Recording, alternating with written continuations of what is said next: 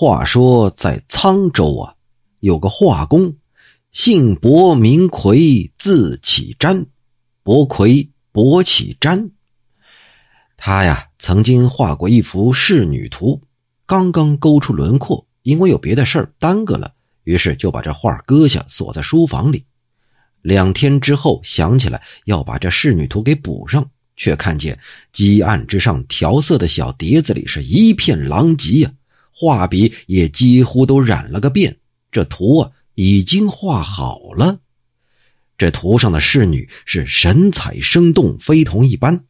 那画工伯奎这下是大吃一惊啊，因为当时啊，我娘舅张梦征先生是这伯奎画画的老师，所以这伯奎就拿着画去见我娘舅。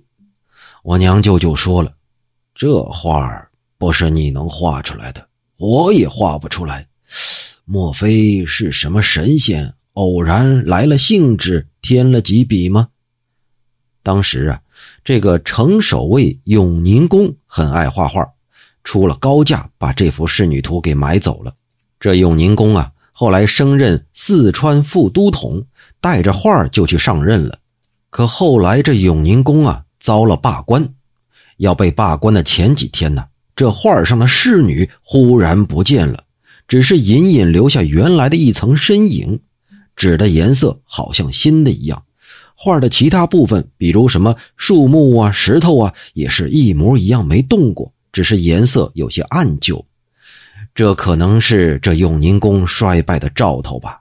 可这画上的侍女究竟是怎么消失的，最终仍然是个谜。